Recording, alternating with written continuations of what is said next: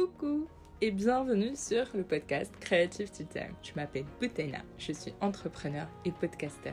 J'ai créé la plateforme The Helper pour les parents et leurs bébés et chaque semaine, chaque semaine, je t'invite à découvrir mon mentor ou à naviguer avec moi lors d'une chronique autour de la créativité, de l'entrepreneuriat et du mindset. Ce podcast est l'opportunité pour toi pour imaginer ta prochaine idée et comment la concrétiser. Et cette semaine, je te propose de découvrir Mona Messine. Mona a créé une revue littéraire suite à une expérience professionnelle assez dure et qu'elle a eu à traverser en pleine pandémie. Et nous raconte comment s'est opéré en elle ce déclic pourquoi a-t-elle choisi cette mission en particulier alors qu'elle avait déjà un rêve d'écriture qui était en elle et qu'elle devient par la force des choses éditrice? Elle a créé cette revue littéraire nommée Début en 2020 pour promouvoir les auteurs inédits et amplifier les nouvelles voix de la littérature française. Son témoignage m'a beaucoup touché et en même temps, il m'a beaucoup appris. Comme d'habitude, chaque invité m'apporte ses touches personnelles d'expérience qui résonnent au moment où euh, j'interviewe mon invité. J'espère que cet épisode te plaira et qu'il résonnera en toi de la même manière euh, que cela a été pour moi, voire plus et qu'il t'apportera cette euh, force d'encouragement, de motivation et d'action concrète que je rêve être pour ce podcast. Bonjour Mona. Salut. Euh, merci euh, de, m'avoir contacté pour raconter ton histoire avec début. Merci à toi de, de me recevoir pour ce podcast. Oui, ton histoire est, est très intéressante. Euh, déjà parce que tu as, créé un magazine littéraire, c'est bien ça? C'est ça, exactement, début. Début. Et euh, c'est arrivé à un moment particulier de ta vie. Euh, je vais être un peu provocatrice pour une fois et te poser une question. Que fait-on quand on se fait virer à moins de 30 ans de son CDI et qu'en plus, il se passe un événement qui casse la confiance et l'envie de travailler en entreprise Alors, d'abord, on respire un grand coup et euh, on réalise que euh, ce qu'on nous dit quand on nous vire d'une entreprise n'est pas forcément la réalité. Euh, je ne rentrerai pas dans, dans, tous les détails nécessairement, mais il y a plein de raisons pour lesquelles on peut se faire virer d'une entreprise et il faut savoir faire la part des choses entre ce qui est votre faute et ce qui n'est pas votre faute. Une fois que ça s'est fait et qu'on est à l'aise et bien dans ses baskets, mais pour certains, ça peut quand même prendre du temps niveau confiance en soi, soit on se relance sur le même type de poste, soit on se dit que en fait, ça ouvre la porte à bah, réaliser ses rêves et ne pas attendre des années pour le faire. moi, mmh. j'avais la chance d'avoir en fait un, un, projet et une passion en parallèle. Et c'est vrai que mon début, ou en tout cas travailler dans l'édition, la littérature, c'est quelque chose que j'aurais aimé faire euh, quelques années plus tard. Et en fait, ce passage difficile euh, dans mon entreprise, euh, qui a licencié à tour de bras plusieurs personnes pour des motifs qui étaient, voilà, bon, sans rentrer dans les détails, mais c'est dans, dans la, la, presse de toute façon, et il y a beaucoup de personnes qui ont souffert en fait de ces, de ces actions-là. Ah, tout simplement, moi, ça m'a permis de, d'avoir, euh, de gagner 4 ou 5 ans, en fait, et de faire directement la chose que je voulais faire. Donc, c'est vrai que c'était moins sécure, puisque j'avais moins d'économies, je n'avais pas anticipé, je n'avais pas forcément de clients, etc. Mais ça m'a vraiment fait réaliser que ce qui m'importait dans mon travail, c'était euh, de faire ce que j'aimais, que ce soit dans cette entreprise où j'aimais mon travail, ou de travailler sur ce média littéraire que j'aimais, tout en respectant des valeurs profondes. Et je pense que cette, euh, cette aventure de se faire virer à 30 ans, euh, et de perdre confiance en soi, ça, aussi, ça remet aussi les choses en place sur qu'est-ce qu'est le travail, qu'est-ce que c'est les, les, valeurs au travail, pourquoi c'est important de les respecter. Et, et, surtout, ça met en évidence ce, ce à quoi on n'est pas prêt à faire pour avoir à tout prix ce, ce, CDI à 30 ans, pour s'acheter un appart, etc. Il y a des choses qui sont plus importantes et qui sont finalement l'aventure humaine. Et c'est peut-être un peu cliché de dire ça, mais moi, ça m'a vraiment, en tout cas, permis de voir ce qui était important pour moi.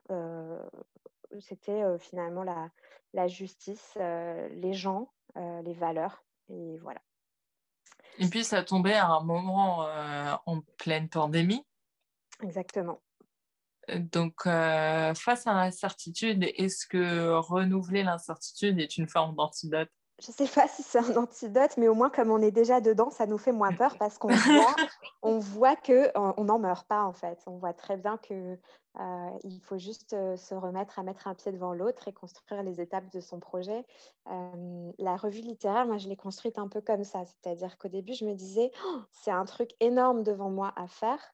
Et, et j'avais un petit peu ce mythe aussi de la littérature dans la tête. Voilà, les, les romans, l'édition, pour euh, pour, beaucoup de gens, dont moi, c'est quelque chose qui, euh, a une certaine aura. Et donc, c'était difficile pour moi de, m'envisager faire ça. Et en fait, il a suffi que je fasse, euh, bah, comme tout, bon consultant ferait, un, plan en décomposant les étapes et en me disant laquelle je fais d'abord, laquelle je fais ensuite, quel est mon planning, etc. Et de me dire, je l'ai fait une par une. Et puis, déjà, ça réduit l'incertitude. Parce qu'on se dit, OK, mon objectif cette semaine, c'est ça. Et il suffit juste de faire ça et pas de se dire je suis en train de faire un truc hyper incertain, hyper difficile. On fait les choses étape après étape et ça permet de construire euh, le gros projet tout simplement. Mmh. Je comprends. Et euh, mais du coup, par quoi as-tu commencé? Euh, J'ai commencé par savoir de quoi je parlais. C'est-à-dire que quand on veut faire un, média, il faut un peu connaître ce qui se fait autour et surtout dans la, dans la littérature, c'est important, je trouve, parce que ça permet vraiment de contextualiser les, les œuvres d'art que les auteurs produisent et de, de, pouvoir déterminer si quelque chose est vraiment hors du commun ou seulement dans l'air du temps, ou les deux, ou juste beau, mais, mais qui n'apporte pas une pierre en plus à la littérature, etc. Puisque l'idée de début, c'est aussi de, montrer les débuts d'une époque et puis de, voilà, de faire sortir des nouvelles voix. donc j'ai eu besoin de beaucoup lire en fait. Donc pendant mon premier confinement, et un petit peu après, quand j'étais en, préavis de départ de mon fameux CDI, j'ai passé mes journées à, lire des livres, des romans contemporains. Donc, j'ai pris des catalogues de sortie et puis je lisais vraiment à tour de bras des tonnes de livres pour, bah, pour, connaître tout ce qui se faisait, toutes les voix qui étaient en train de sortir, tous les catalogues des maisons d'édition et pour vraiment pouvoir me, ouais, pour, pour, avoir une légitimité en fait et savoir euh, dire des choses précises et pas seulement des, des, euh, des lieux communs sur mon sujet. Est-ce que tu t'es spécialisée sur un genre littéraire en particulier ou pas du tout? Alors, euh, déjà, il faut faire la distinction entre ce que j'ai dit, ce que j'écris et ce que je lis. Donc, sur ce que j'ai dit, c'est vrai que, hum, bon, déjà, c'est de l'ultra contemporain, donc ça va enlever aussi certaines euh, certaines littératures classiques. Je réédite pas, par exemple, des textes qui sont sortis il y a des décennies. C'est vraiment des gens qui écrivent aujourd'hui. Euh, mais c'est vrai que j'accepte euh, pour, pour la publication dans la revue du théâtre, comme de la poésie, comme des récits, comme de la fiction. Donc, je j'ai pas forcément de spécialité, en tout cas sur la revue. Il y a même une, dans le premier numéro, il y a même une performance littéraire d'une artiste plasticienne qui s'appelle Annie Brett. Euh, donc, je me spécialise en fait sur tout ce qui est dit maintenant, dit ou écrit. Donc, ce n'est pas, pas des genres en particulier. On accepterait avec plaisir euh, un, texte policier. Voilà, c'est vraiment, vraiment ouvert. Euh, après, dans ce que moi j'écris, puisque du coup, en, parallèle, j'ai cette activité d'écrivain finalement. j'écris des romans en particulier et des petits textes courts pour des revues littéraires. Euh, sans genre particulier. Et ce que je lis, eh ben, je, moi, je lis beaucoup de, des, des, vrais, des, vrais, romans dans le sens classique du terme, avec des, vous savez, les, les, gros pavés, quoi, en fait, euh, francophones ou, euh, ou internationaux. J'aime bien la littérature d'Amérique du Sud, par exemple. J'aime bien la littérature américaine. voilà. Mais est-ce que, du coup, début euh, fonctionne comment? C'est une revue littéraire euh, qu'on peut acheter, euh, qui permet à des auteurs d'avoir une première publication. Et de ce que j'ai compris, c'est un enjeu considérable pour eux. Euh, absolument, parce qu'il y a cette espèce d'aura du premier roman dans la littérature aujourd'hui. C'est un exercice particulier, le premier roman, et ça bénéficie même de, prix littéraires à part, de traitements médiatiques à part, etc. Parce que ça, lance un auteur, ça donne sa voix, ça permet d'acquérir un premier public et puis de le placer, on va dire, euh, dans un, un, genre. Un, marketing ou un genre voilà, que les gens peuvent identifier facilement. Donc, il y a une certaine aura sur le, premier roman, c'est quelque chose qui est très important. Et en parallèle, c'est difficile à obtenir parce que les maisons d'édition littéraires, aujourd'hui, elles reçoivent des, centaines et des milliers de manuscrits par an. Euh, le, fait d'envoyer son manuscrit par la poste et d'être lu et d'être choisi par un éditeur, euh, ça existe encore et c'est réel, mais c'est très, très rare en termes par rapport aux statistiques d'envoi de, textes. Donc, il faut aider quelque part ces, euh, les auteurs, ou en tout cas ceux qui ont des, belles plumes, qui, méritent d'être lus, euh, etc., à, avoir ce tremplin, en fait, d'être publiés. Euh, les éditeurs, aujourd'hui, ils ont aussi des, difficultés à recevoir tous ces manuscrits. On parle de 40% de manuscrits en plus reçus pendant le confinement.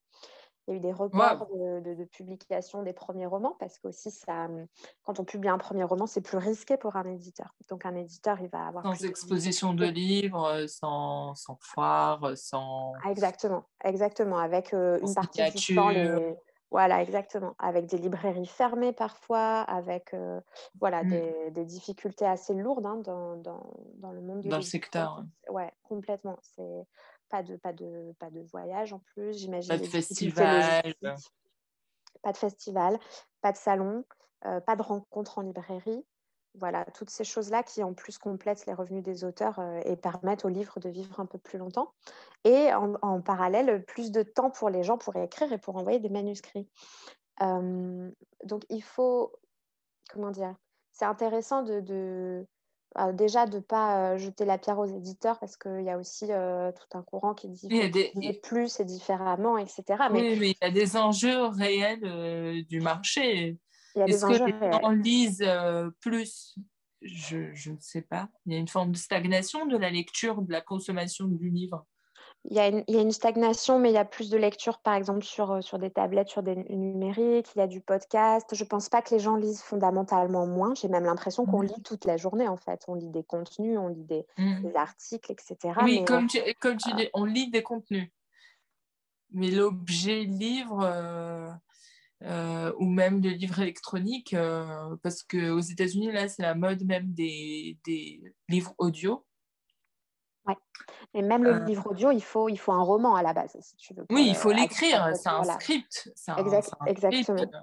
Exactement. Et donc, moi, ce que je pense, enfin, c'est vraiment pas qu'il y ait moins de gens qui lisent, en fait. Je J'en ai pas l'impression et je trouve que l'objet livre euh, marche encore, euh, contrairement à, euh, à certaines idées reçues. Euh, il y a eu des bonnes statistiques de vente pour les librairies euh, ces derniers mois. Donc, je pense, que c'est vraiment un objet qu'il faut garder en plus parce que le, roman, finalement, permet une pensée un peu plus profonde que certaines autres formes ne permettent pas. Un roman, ça permet de déployer une idée, en fait, tout simplement. Donc, hum, il y a plein de gens qui disent qu'il faut euh, déployer les, écrits sous des formats euh, audio, vidéo, etc. Mais je pense vraiment qu'il y a quelque chose d'intéressant à conserver le roman et à continuer à le promouvoir. Et c'est pour ça que Début est né, c'est parce que aussi euh, promouvoir des jeunes auteurs et les publier, ça leur permet d'obtenir en fait une vitrine, parce qu'une fois que le texte est imprimé dans une revue, Début est une revue papier, une fois que le texte est imprimé, euh, l'auteur, il, a cette légitimité finalement à dire, voilà, un éditeur a choisi mon texte, l'a imprimé, il est devenu quelque chose, je ne parle pas tout seul. Et puis, euh, après, il y a une réalité très concrète aussi, qui est qu'un auteur ne vit pas que euh, de, ses livres, de ses droits d'auteur. Il va, il va aussi travailler sur, par exemple, des résidences littéraires, des ateliers littéraires. Euh, il y a des bourses d'auteurs également pour permettre. Il va écrire pour des marques. il va écrire pour des marques, exactement. Mais si on reste sur, vraiment sur la partie littérature, Euh, les auteurs peuvent aussi demander des bourses au Centre national du livre pour avoir euh, des, des, mois calmes, on va dire, pour pouvoir vraiment rédiger leur roman, etc. Et en fait, toutes ces choses-là, elles sont euh, plus faciles quand on a déjà été édité. donc la revue littéraire début, c'est aussi quelque chose qui, peut finalement s'ajouter, entre guillemets, au portfolio des auteurs et leur permettre de montrer ce qu'ils ont fait, de, de d'avoir cette légitimité finalement pour remplir un CV. Euh, et puis pour pouvoir euh, demander tous ces appuis en ayant déjà une publication au compteur, une publication très concrète, puisque début, euh, du coup, est imprimée en 500 exemplaires, ce qui est beaucoup pour une revue, en tout cas à son démarrage, et puis elle est diffusée en librairie aussi. C'est assez impressionnant parce que tu, tu, es à ton deuxième numéro, c'est ça, si je ne m'abuse? Il est en cours de. Il est en cours. Euh, oui, là, tu es dans ton deuxième, oui, c'est ça. Mais du coup, euh, euh, en si peu de temps, c'est quand même très, très impressionnant. Bravo à toi. Qu'est-ce que tu as réussi à faire pour le deuxième qui était plus compliqué pour le premier? N'allons pas dire ce qui était compliqué pour le premier parce que euh, c'est toujours compliqué un premier, objet, mais qu'est-ce que euh, tu as réussi à améliorer pour le deuxième? Euh, bah déjà, merci pour, pour, le bravo, ça, fait, ça fait plaisir. Qu'est-ce qu'on a amélioré pour le deuxième? Bon, Déjà, on est un peu plus connu sur les réseaux sociaux, etc. Donc, on, a eu, on va avoir plus de, on va avoir plus de textes et plus de gens qui nous connaissent. Donc la diffusion sera encore plus facile, je pense, même si c'est vrai qu'un numéro de lancement, il y, a, du buzz, mais là, on a déjà des abonnés, par exemple, qui vont recevoir le numéro directement chez eux, donc ça fait déjà euh, augmenter finalement des chiffres. C'est génial. Ouais, c'est super. Ouais, ouais, c'est vachement chouette. Les, abonnés, tu sais, ça fait, ça fait vivre le média, en fait, hein, simplement. et puis, c'est plus facile de frapper à la porte de librairie pour des événements. Parce que je peux venir avec le numéro 1 déjà imprimé. Donc, on a plus de libraires qui vont être intéressés par, par vendre la revue ou par abriter des lectures de nos auteurs. Donc, voilà. Ça, ça va être Donc, toi, tu ne te prévois pas rester full vente online. Tu, tu veux aller vers les libraires et vendre chez les libraires?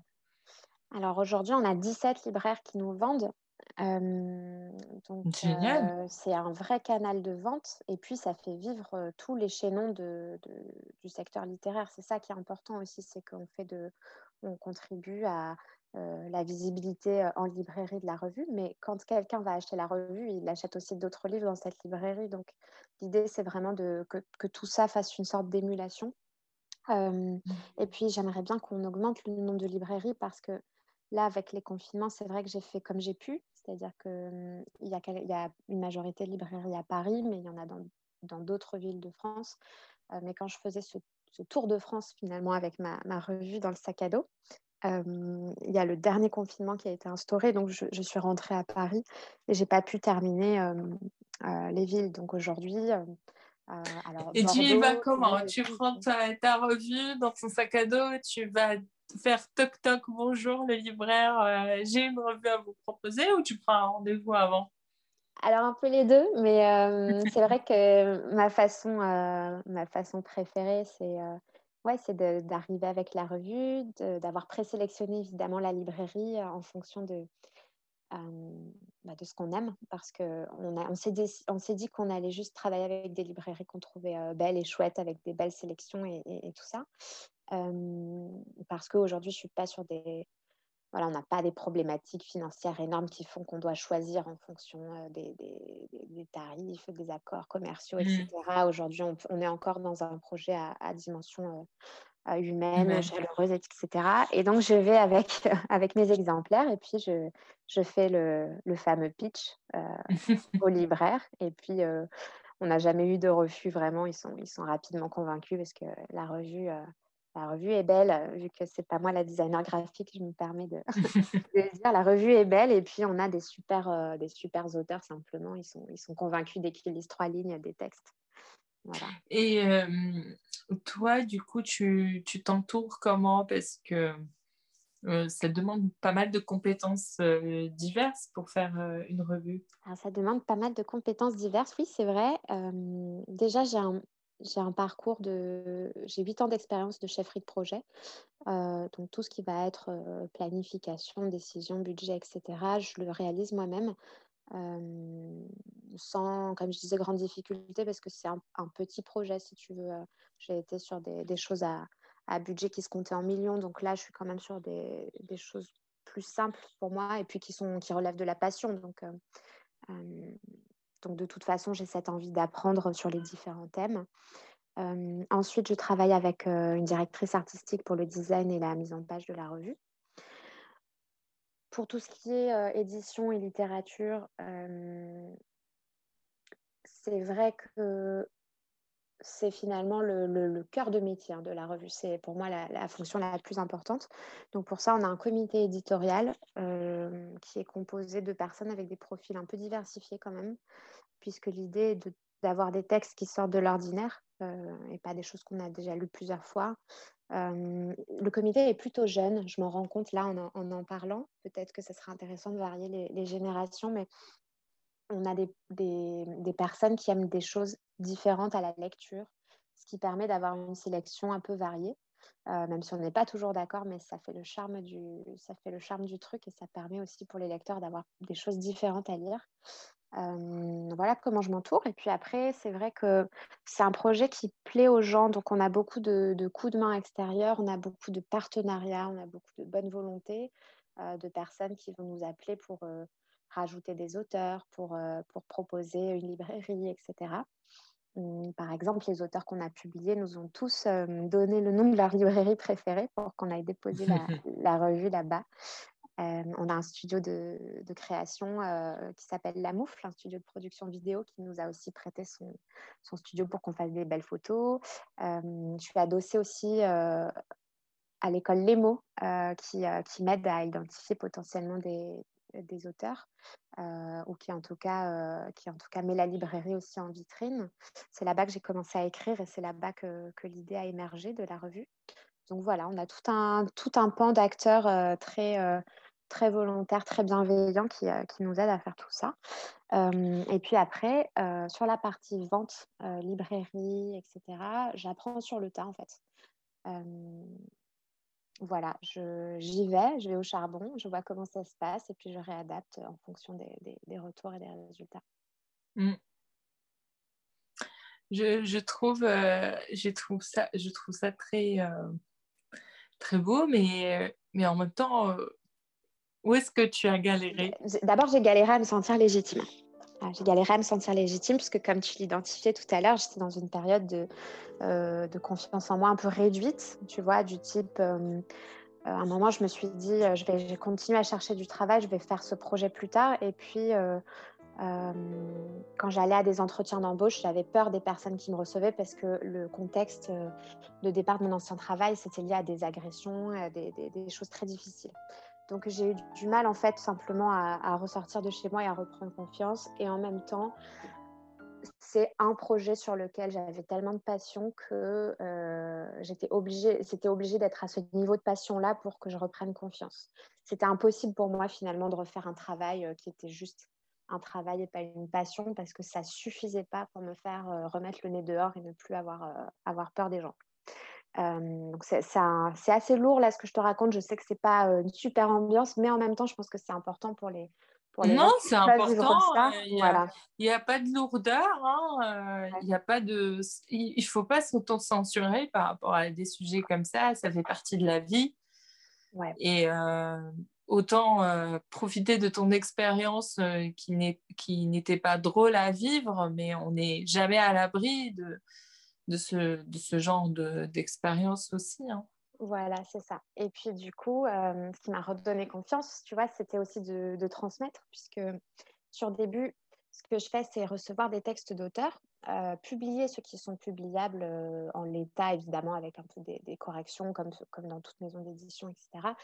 Et c'est aussi identifier parmi les textes qu'on reçoit ceux qui sont pas encore publiables, mais dans lesquels il y a déjà quelque chose de fort. Et du coup, je travaille avec les auteurs pour sortir ce mieux avec eux et, et, je les accompagne sur plusieurs mois s'il le faut pour qu'un jour peut-être ils publient avec nous ou ailleurs d'ailleurs. et c'est redonner finalement ce, donner quelque chose aux autres qui, qui, qui, contribue à la passion et au fait que j'ai repris confiance en moi parce que euh, maintenant, si tu veux, que ce soit euh, en termes de légitimité, de compétences, d'assises, de résultats aussi, très simplement, ben, ça, ça fonctionne en fait. Ça fonctionne et, mmh.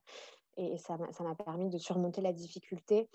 Après, là où j'ai galéré aussi, c'était finalement ce sujet de, de confinement parce que ben, j'adorerais, tu vois, faire des, des lectures en librairie. J'aurais adoré qu'on fasse une soirée de lancement J'aurais adoré que tous nos auteurs se rencontrent dans la même pièce et qu'on fasse un atelier de, littérature, un truc créatif. Et aujourd'hui, on n'en a pas eu l'occasion. quand tu lances un projet comme ça qui réunit autant d'acteurs et surtout qui, qui part d'un truc d'enthousiasme, parce que euh, début fera jamais des millions d'euros, donc c'est pas non plus un projet, on va dire, où, les gens viennent par opportunisme, hein, ils viennent par, par passion. ben, ça aurait été cool d'avoir quelque chose de fédérateur. Ouais, une soirée en fait, une vraie soirée. quelque chose de, voilà, de juste euh, que tout le monde se, rende se rencontre et qu'on soit tous sur la même, euh, sur la même euh, longueur d'onde. Donc là, il faut qu'on qu'on le, qu'on le fasse et je pense que ça va, je pense que ça va décoller bientôt. Ça pourrait être fait bientôt. Et une autre galère, finalement, ça va être le, comment dire, le moment où on se dit, OK, est-ce que je peux rendre ça rentable ou pas? Est-ce que ça doit être rentable? Est-ce que je vais passer euh, mon temps plein là-dessus? Euh, Et du coup, ça doit être rentable Ou est-ce que j'en fais un side project, euh, etc. Moi, j'ai une activité parallèle qui est l'écriture. dont on ne vit pas non plus, hein. faut, à moins qu'on soit un très grand auteur multipublié, etc., ce qui n'est pas encore mon cas. Et qui vend des droits d'auteur à des films Exactement.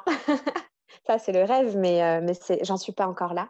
Euh, je, travaille dur, mais j'en suis pas encore là.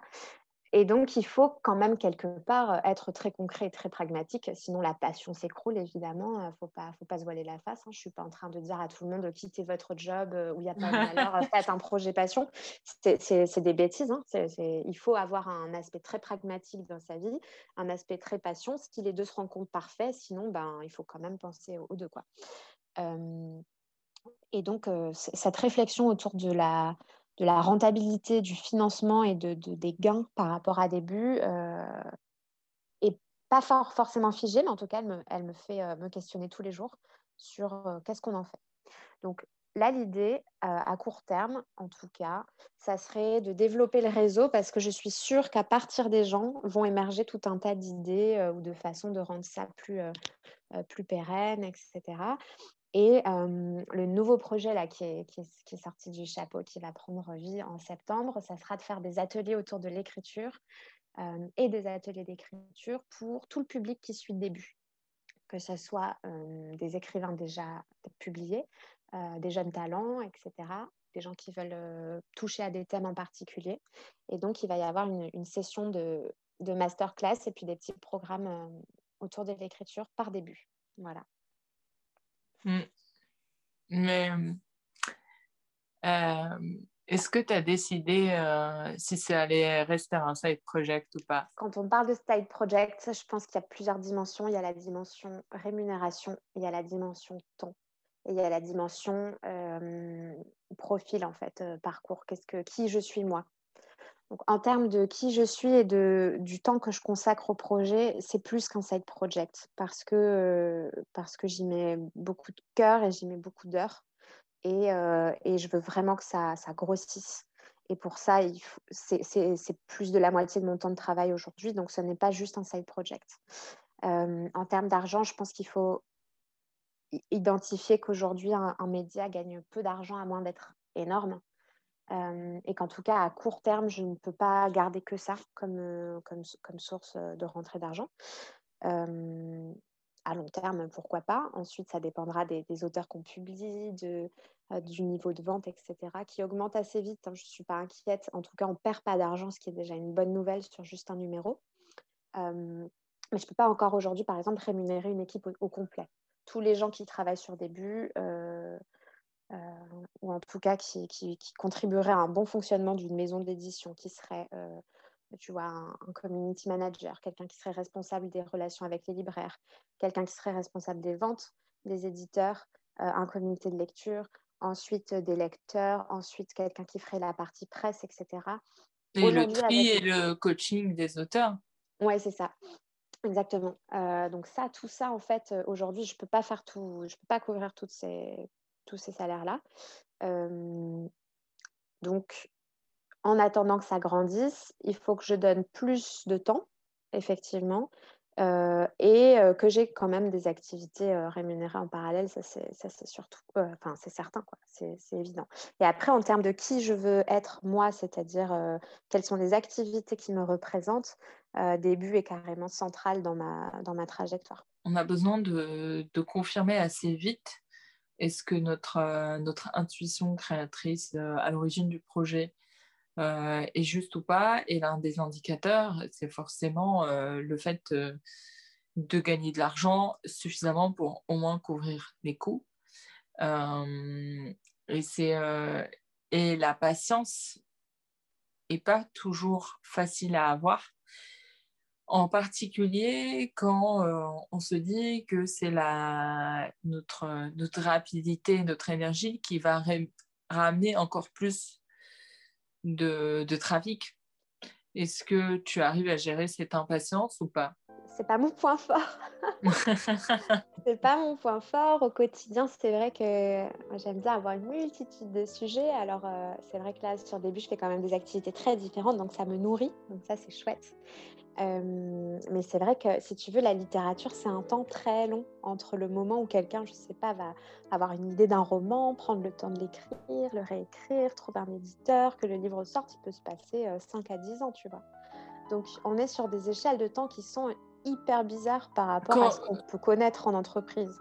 Et en parallèle, le prix euh, d'un livre est très très bas en France. Bah, quand, si on compare le temps qui est nécessaire ah, oui produire ah versus, versus le, le prix. Euh, le gain pour l'auteur. Ouais, ouais.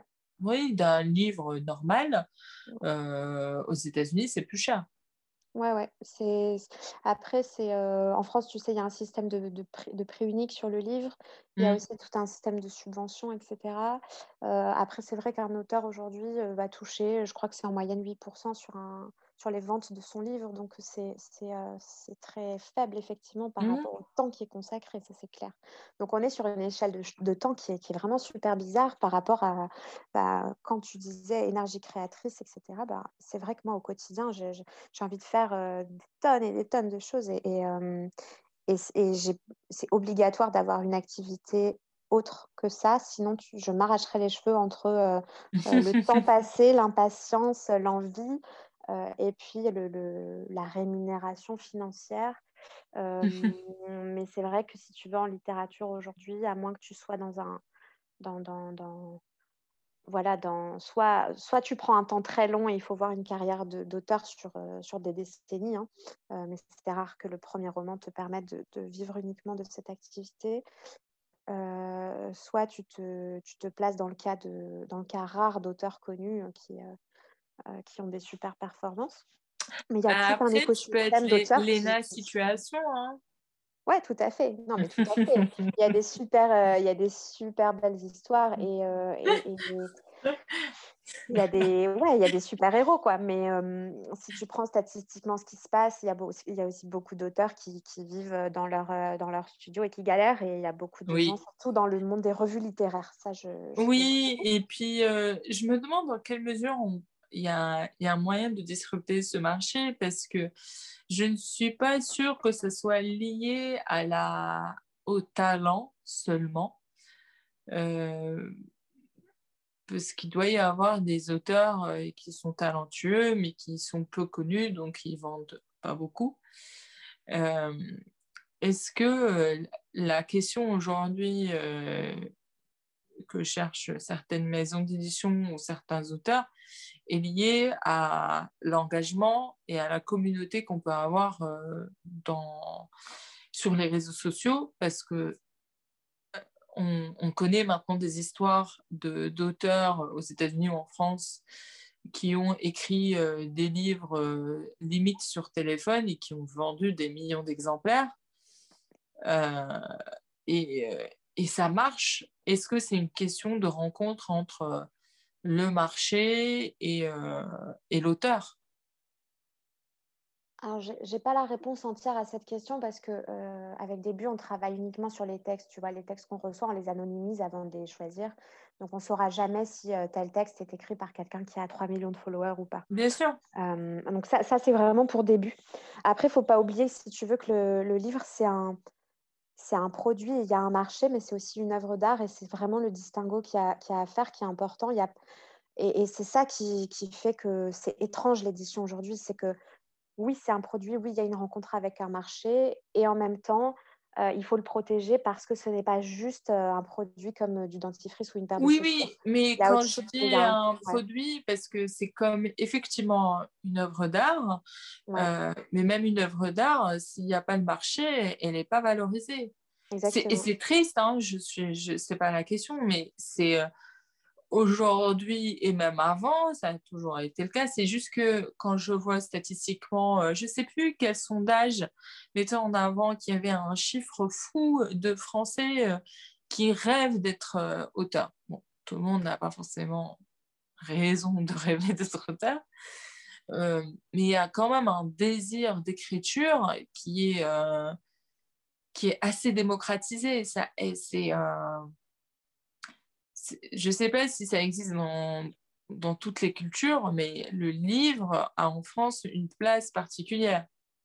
C'est vrai, c'est vrai. Euh, après, si tu prends euh, tous les auteurs qui envoient des manuscrits, si tu enlèves ceux qui ne sont pas aboutis, ceux où il manque un peu de travail, ceux qui l'envoient parce qu'ils ont envie d'être édités, euh, parce qu'il y a une aura, effectivement.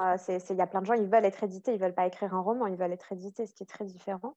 il va te rester une frange, on va dire, assez importante quand même de bons textes, d'accord? Et parmi ces textes, effectivement, il y en a qui ne pourront être édités que quand euh, il y aura une rencontre temporelle avec un marché. Et ça, c'est aussi le travail de l'éditeur de l'identifier. Il y a des textes qui sont excellents, mais qu'il faut attendre quelques années pour publier ou qui ont quelques années de retard. Euh, ça, c'est important aussi à voir. Il y a des textes qui, qui sont... ouais, qui sont, comment dire, qui sont excellents et qui nécessitent un peu plus de maturation euh, par, l'auteur. Et du coup, le rôle de l'éditeur est, très important dans ce sens d'identifier ça. Et je pense qu'au sein des maisons d'édition, un gros travail qui se fait, ça va être de faire la part des choses entre justement ces, ces, ces romans qui peuvent devenir, ces romans ou ces, ces livres, parce qu'il y a aussi de la non-fiction, euh, qui peuvent devenir bah, des best-sellers et qui ont aussi une fonction de, de soutenir la maison d'édition, qui peut de fait, euh, en les publiant, aussi publier des livres qui vont être moins rentables, mais qui sont plus artistiques d'une façon ou d'une autre. Alors, on ne le dira jamais comme ça, mais c'est vrai qu'il y a cet équilibre. Euh, euh bah, c'est comme, c'est comme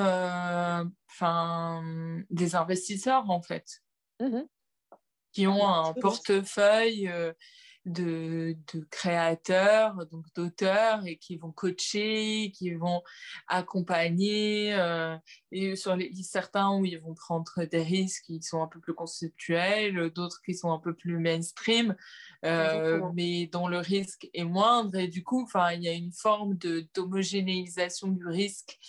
Euh, et, mais c'est vrai qu'on peut mieux comprendre le le business model d'une maison d'édition de, de, ce point de vue.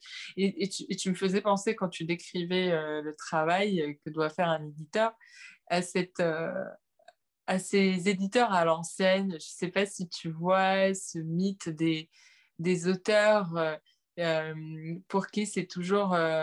Qui, voient leur éditeur comme, comme des coachs qui viennent les embêter. Mais alors, il est où ton manuscrit? C'est pour quand? Et c'est mauvais, euh, il faut faire mieux que ça. ah bah c'est sûr que le, le, enfin, le rôle de l'éditeur est euh, d'accompagner l'auteur. Euh, voilà, alors coach ou agent, je sais, ça je ne sais pas forcément, ça dépend vraiment des éditeurs et des auteurs et des relations, je pense. Mais clairement, le job d'un éditeur, au-delà d'identifier le, le, canal et les modalités pour vendre un livre et pour qu'il réussisse finalement une fois qu'il est, qu'il est imprimé, c'est aussi de, de, faire une sorte de jardinage, de planter des petites graines dans les auteurs, d'imaginer là où ça pourra bien pousser, d'attendre, de, les laisser travailler, de les coacher, de ciseler leurs textes, de les pousser aussi. c'est une partie hyper intéressante, ouais. Et, toi, ce côté-là, tu arrives à maintenir ces deux mentalités parce que ça nécessite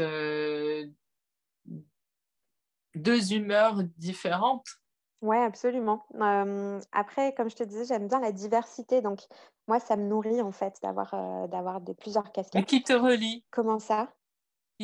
Enfin, quand tu écris, et qui joue le rôle un peu de l'éditeur?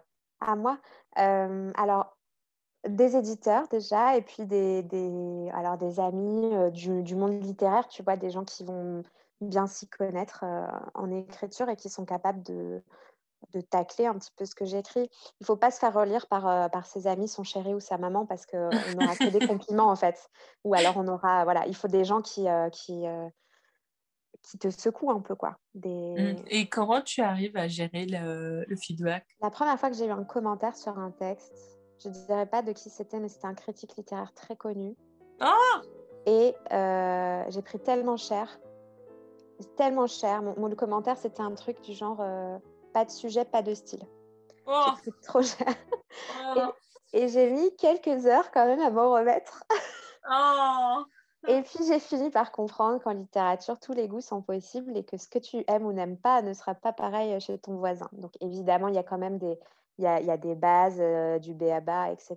et des choses que tu peux Éviter de faire des fautes d'orthographe. Voilà, ce genre de choses. Ne, pas rendre un torchon globalement. Mais ce que je veux dire, c'est que une fois que tu as identifié que euh, tu vas pas en mourir si un tel n'aime pas ce que tu écris et que deux, le travail paye, mais le travail de très long terme, hein. c'est-à-dire que tu n'es pas sur du, du, rendu rapide comme tu peux avoir dans une entreprise, ce qui, est assez frustrant parfois, mais il faut vraiment travailler son endurance euh, quand tu écris. Euh, quand tu comprends que réécrire un texte tous les jours jusqu'à ce qu'il soit bon, c'est faisable et que tu es capable et tout ça et que ça a vraiment un effet, euh, tout va bien en fait. Mais par contre, il faut avoir cette patience et euh, c'est vrai que c'est vrai que beaucoup de gens peuvent ne, pas l'avoir ou ça peut être difficile ou, tant que tu t'es pas rendu compte de cette réalité-là qui est que le temps euh, s'étire quand tu écris et que tu veux être édité, ça peut être frustrant, c'est sûr. Donc, Comment voilà. tu arrives à cultiver cette endurance? Euh, bah déjà, il y a un petit peu de, de sujets liés à la personnalité. Hein. C'est, je suis comme ça de toute façon, je suis assez endurante. Et après, euh, comme je te disais, j'ai, plein de casquettes différentes, ce qui fait que je m'ennuie jamais et je je, je, passe pas du temps à, m'asseoir et à me dire euh, et à attendre et à, et à, à, ruminer. Quoi. Je fais d'autres choses. je transmets ce que j'essaie d'apprendre. Je demande beaucoup d'aide aussi. Je travaille sur plein d'autres sujets autour de la littérature. En ce moment, mon truc, c'est la voix, apprendre à lire à voix haute, euh, écrire des paroles de chansons, chanter, etc. plein de pratiques complémentaires si tu veux. Le yoga, ça peut aider à la patience, tu vois, c'est un peu bateau ce que je dis, mais il faut avoir toute une frange de sujets qui t'intéressent et, et ce qui, est, ce qui est cool, c'est que dans la littérature, si tu veux, c'est infini, quoi. Que ce soit lire un livre, apprendre à écrire telle chose, euh, te faire du réseau, prendre un café avec un éditeur, euh, euh, travailler dans une école d'écriture, faire des ateliers d'écriture, c'est infini. Et ça fait passer le temps plus vite tout en nourrissant ce, que tu, ce que tu crées, quoi.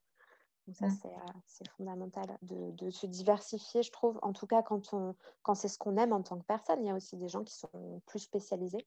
Moi, j'aime vraiment la variété. Je trouve que ça, ça nourrit la créativité.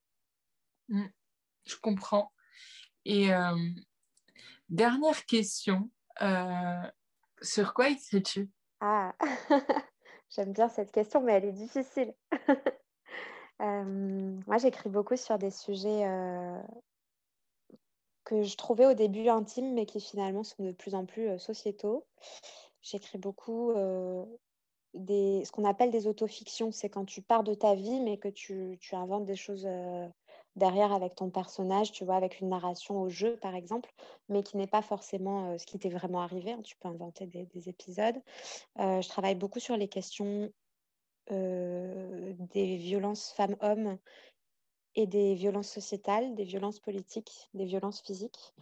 ça, c'est sur tout ce qui est roman. Euh, parce que je trouve que ça me, ça me touche beaucoup euh, euh, dans la société en tant que personne. Pardon?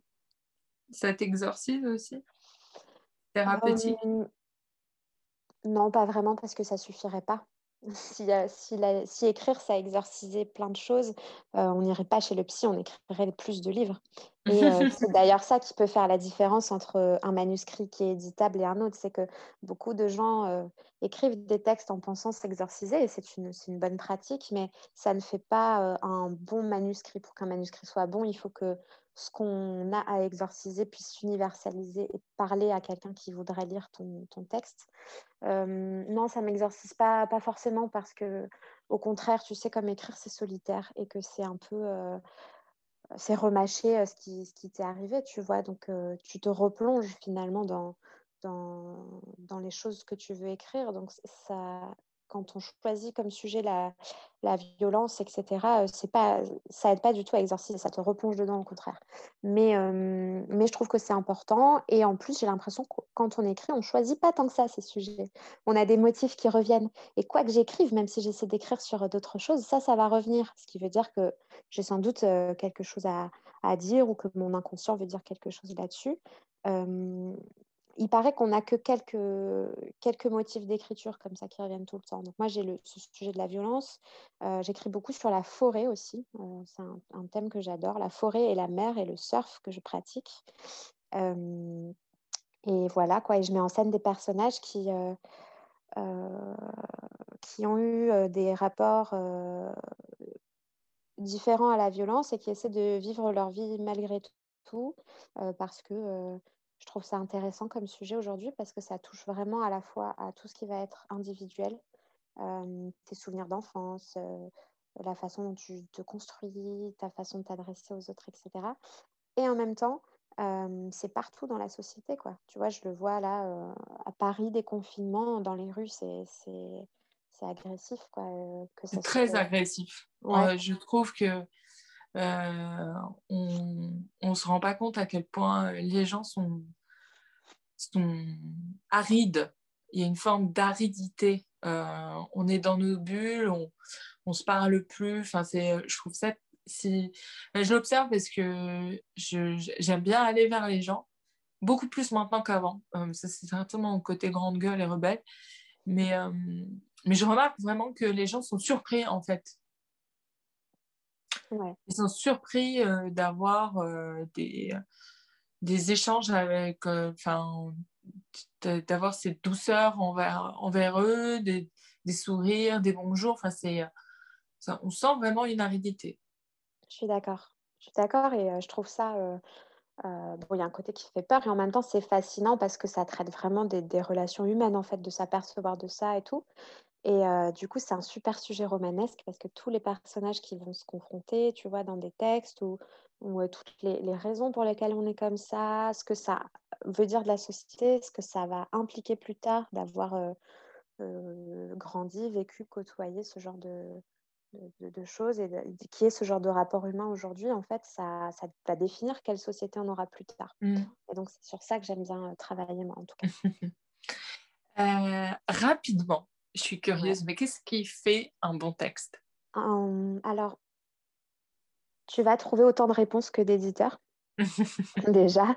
Euh, mais moi, je vais te dire ce que moi j'aime, euh, c'est quand déjà il y a un fond, euh, quand il y a vraiment quelque chose important qui est dit. Ça ne veut pas dire que le texte doit être moralisateur ou, à donner une leçon ou expliquer quelque chose, mais quand, quand toi, en tant qu'être humain, tu ressors de la lecture en te disant ça, veut dire quelque chose d'important sur le monde et que l'auteur a réussi à trouver la belle forme pour le dire, quelle que soit la forme. C'est pour ça que j'aime bien autant la poésie que le théâtre, que le récit, etc.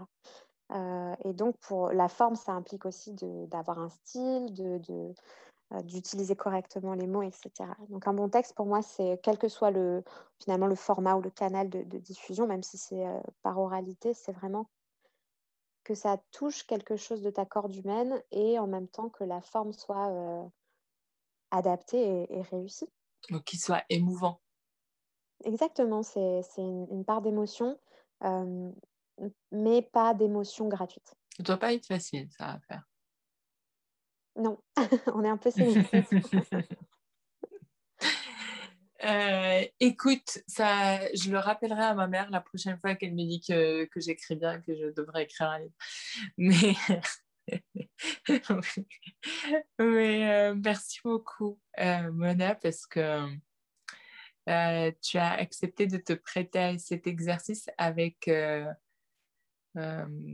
la générosité, de la pudeur et de la justesse. Et, et ça, ça ne doit pas être facile. J'espère que cet exercice t'a plu. Oui, beaucoup. C'est super chouette. Et je suis très contente de, voilà, d'avoir découvert ton podcast avec beaucoup d'invités qui m'ont inspiré à fond pour ce projet, en tout cas. Ah oui? Bah ouais. Lequel t'a le plus, le plus touché, toi? Alors, je t'avais déjà dit quelques-uns qui m'avaient touchée, mais là, franchement, ton, ton, ton, précédent, là, avec Aurélie, j'ai adoré, parce qu'en plus, ça, parlait de littérature, donc forcément. et puis, comme je te disais, tu vois, j'aime les sujets qui sont à la fois intimes et politiques. Et Aurélie qui écrit sur le fait de s'être rasé la tête et toutes les conséquences que ça a eu, c'est trop chouette, quoi. C'est vraiment chouette. Ouais. C'est moi, je, dis toujours que j'aime bien euh, aller du cas particulier et, en, et tricoter autour pour en faire un cas général. Euh, parce que je suis, pas je suis pas dans l'abstraction, j'ai besoin de quelque chose de concret. Euh, et ça fait partie des exercices qui sont intéressants avec des invités comme ça, parce que vraiment, on est, on est poussé dans, dans le cas concret à extrapoler en fait. Et, ça, c'est, euh, je, suis infiniment reconnaissante pour ça parce que en fait, c'est ce qui permet du coup de, par l'écoute, à chaque fois euh, se dire, euh, il y a des choses que je peux, je, peux transformer ça pour moi. Et sur début, par exemple, qu'est-ce que tu peux transformer? Mmh. ah, Moi, sur l'étude de cas de début, honnêtement, euh, ta, capacité à aller voir des libraires, parce que c'est vraiment quelque chose, moi, que je n'arrive pas encore à, déployer. Euh, ta capacité à créer de, de l'envie de contribution. Et, ça, c'est très fort. Ça veut dire que les gens sont capables d'offrir du temps euh, pour ton projet. C'est puissant. C'est quelque chose de, de, vertigineux, mais, d'utile pour ton projet, mais, surtout de vertigineux, parce que c'est une forme de responsabilité, il faut en être à, la hauteur. Euh, et, euh, et ta résilience, moi je dirais, parce que euh, ta, rapidité de rebond qui n'est pas une, mais ça t'a détourné, ça t'a distrait, moi, je trouve que c'est euh, très, euh, c'est très fort. Et euh, moi, ce genre de choses, généralement, ça me met au, au 36e sous-sol. Je mets du temps avant de me relever. Et, mais je trouvais que ta, ta façon de d'imaginer ta, ton rebond était, était très créative et je pense pleine de ressources. Euh, c'est très fort, très énergivore, mais très fort. En fait, c'est une forme d'appel. Euh, j'ai pas pensé tellement longtemps à faire ce projet. C'était tellement une évidence quand j'ai eu l'idée mm. que j'y suis allée très vite. Et je pense que quand on a trouvé le, le, bon projet, évidemment, il y a beaucoup de travail derrière, mais il y a une sorte de, de conviction profonde. Euh, et, du, et, du, coup, euh, pas le temps de pas envie ou pas besoin de tergiverser dessus. Mmh. Et euh, c'est intéressant, en fait, euh, ça, c'est un truc que je vais garder pour toute la vie, c'est de me dire, en fait, quand c'est le bon projet, c'est une évidence. Il n'y a pas, euh, il a pas 10 000, ouais, 10 000 façons d'hésiter. Ça ne veut pas dire que j'étais pas au 36e dessous aussi, parce que je ne veux pas non plus que le message soit. non, mais tu l'as effacé. C'est ça, hein, c'est pas que tu l'as effacé, c'est juste que tu as fait quelque chose euh, en même temps, tu en as transcendé. C'est comme euh, c'est si je dois comparer à des artistes, il y a des gens qui ont besoin de latence ou qui ont besoin où le déclic n'arrive pas tout de suite. Et puis, euh, et puis pour toi, c'est arrivé parce que c'était déjà là. Ça, ça attendait le déclic et le déclic est arrivé. C'était là, il y avait les autres aussi. Il y avait beaucoup de jeunes auteurs qui avaient besoin de, mm. d'être publié. Je pense que c'est aussi le fait d'avoir, alors c'est un, vilain mot pour parler des auteurs, mais d'avoir un, marché ou des fournisseurs en fait. Oui, et c'est très important ce que tu fais, Mona. Merci beaucoup pour ton témoignage et ton partage très très généreux et très précieux. Et euh, je laisse euh, à nos éditeurs le, soin de partager ce qu'ils en ont pensé et euh, de te remercier directement sur les réseaux sociaux. Merci Mona et à très bientôt. Alors, qu'en as-tu pensé? Si cet épisode t'a plu, n'oublie pas de nous laisser un avis sur Apple Podcast, de t'abonner à cette émission ou juste de nous ajouter des étoiles, voire de nous envoyer un message à Mona ou à moi-même en direct sur les réseaux sociaux pour partager ce que ce témoignage, cette expérience ont permis pour toi de découvrir. Merci et je te dis à très bientôt pour de nouvelles aventures sur Creativity Time, le podcast.